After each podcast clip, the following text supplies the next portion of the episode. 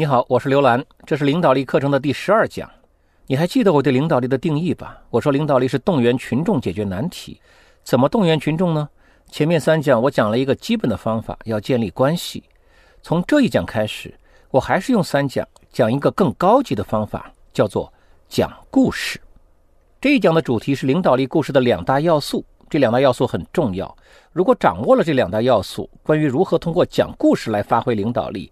你就已经掌握了一半了。在讲这两大要素是什么之前，我先讲一讲为什么要用讲故事来发挥领导力。你想一想，领导力是动员群众解决难题，如果不讲故事，还可以讲什么？在现实生活中，我们经常使用另一种方式讲道理。我们觉得只要让别人懂得了道理，他们就会行动起来。实际上，我们想错了，只懂道理，人们往往是不行动的。我给你举个例子，你觉得坚持每周锻炼身体至少一次的人有多少？你坚持了吗？我做过很多次小调查，发现呢，大概有三分之一的人会举手，说我每周至少锻炼一次身体。那你说另外三分之二的人，他们懂不懂得锻炼身体很重要这个道理呢？道理他们是懂的，但是他们不行动。为什么懂道理他们不行动呢？因为要让我们行动，尤其是要让我们行动起来，做出艰难的改变，最重要的不是打动我们的理智，而是打动我们的情感。那为什么打动情感比打动理智更能让我们行动？这个原因就很古老了。这个原因呢，来自我们人类的本性，因为人类是从猴子进化而来的。你知道，猴子没有理智，但是有本能，有情感。猴子的行动不是因为理智，而是因为本能和情感。人跟猴子不一样，有了理智来指导行动，当然很伟大。但是猴子变成人，不是说理智代替了情感。我们大脑里的情感系统依然存在，只是呢上面新增加了一个理智系统。但是这个新的理智系统往往战胜不了情感。首先呢，情感系统更古老，理智系统是新长出来的。遇到问题。大脑首先启动的还是情感系统，即使大脑有时候启动了理智系统，但是因为理智系统是最后进化出来的，是比较新的系统，大脑使用起来也不够熟练，所以因为进化的原因，尽管理智也可以让我们行动，让我们改变，但是情感更能够让我们行动，让我们改变。如果理智和情感发生冲突，你说谁会是赢家？一般说来。是情感，所以领导者要动员群众改变，最重要的任务不是打动理智，而是打动情感。我所说的领导力故事的两大要素，其实就是打动情感的两大要素。打动情感的要素貌似很多，如果让你提炼为两个，你觉得会是哪两个？我跟你说一说，我提炼出来这两大要素。这两大要素呢，都来自于我们人类进化而来的本性。第一大要素是形象。越形象的事物越打动我们的情感，为什么呢？还是回到进化上，人是猴子变过来的，猴子是不懂抽象的东西的。你跟猴子说香蕉，它不知道你在说什么。但是如果你给猴子看香蕉的图片，你就能唤起它的本能，打动它的情感。比如说，我动员你给希望工程捐款，我给你说乡村有多少失学儿童，或者正在上学的山区孩子有多少人买不起学习用品。当然也能够打动你的情感，但是所有这些话可能都不如一张图片、一张照片更能够打动你的情感。你一定记得，希望工程有一张著名的宣传照——大眼睛女孩。那个大眼睛女孩的形象起到了胜过千言万语的作用。为什么呢？就是形象打动情感。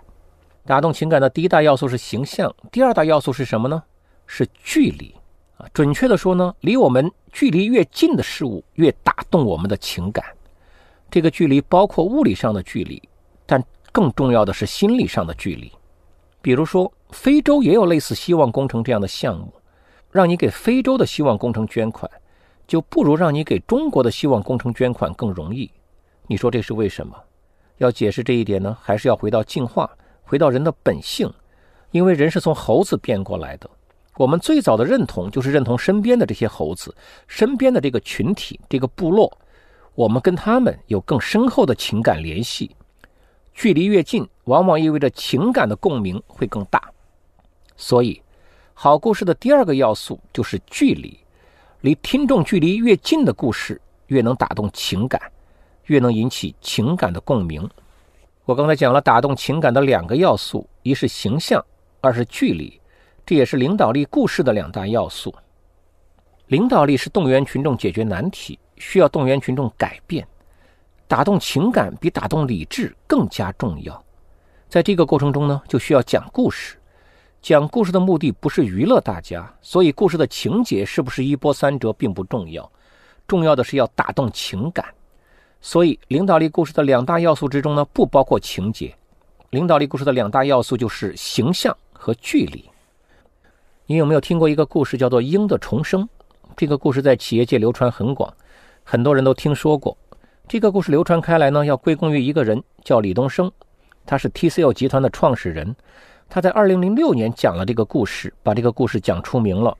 后来 TCL 成立三十周年，出了一本企业史，叫做《鹰的重生》。显然呢，TCL 已经把这个故事看成了自己的象征。这个故事的传播效果貌似很好，但是你要注意，这其实不是一个好的领导力故事。这个故事不长，两分钟不到，我给你读一遍这个故事。你在听的时候想一想，这个故事的问题出在哪里？我提示一下，你要用上我刚才讲过的领导力故事的两大要素。好，我开始读这个故事。这是一个关于鹰的故事。鹰是世界上寿命最长的鸟类，它一生的年龄可达七十岁。要活那么长的寿命，他在四十岁时必须做出困难却重要的决定。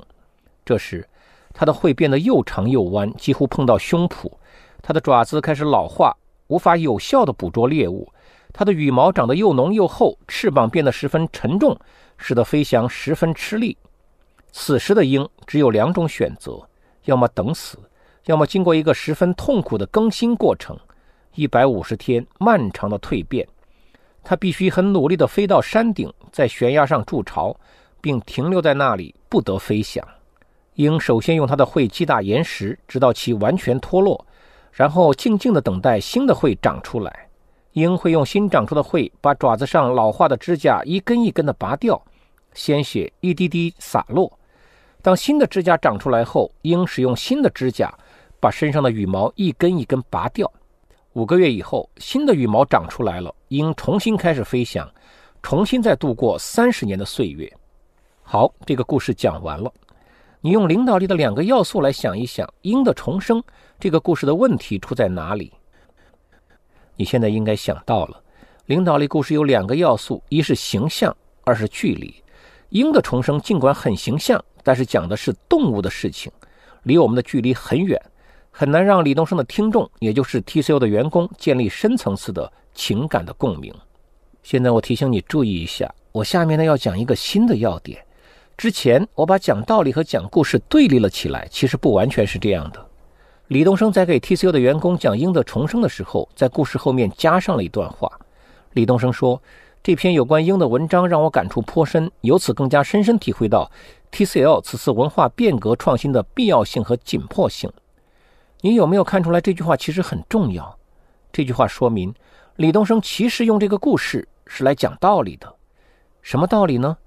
就是文化变革创新的必要性和紧迫性。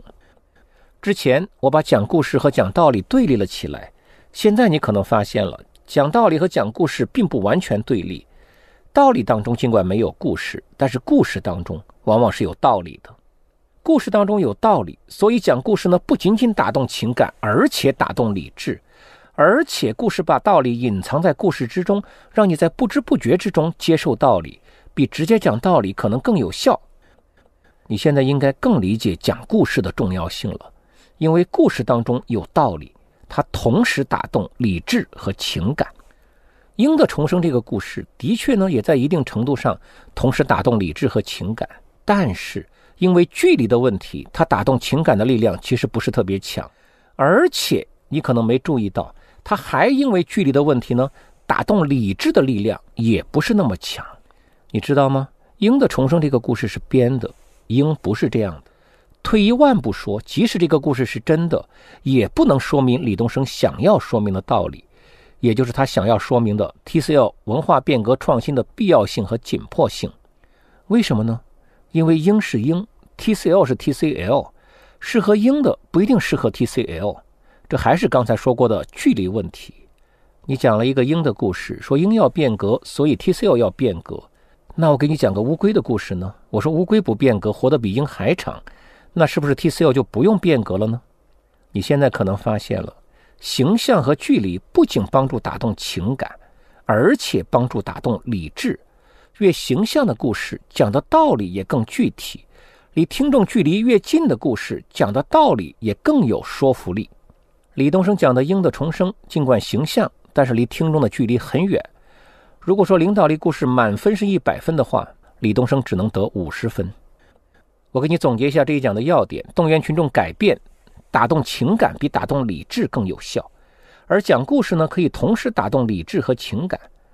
领导力故事有两大要素：一是形象，二是距离，离听众的距离要近。鹰的重生这样的动物寓言故事，因为离听众的距离很远，不是有效的领导力故事。最后留一个作业：你的上级或者你本人曾经讲过动物寓言故事吗？你觉得起到了预想的作用吗？欢迎你留言分享。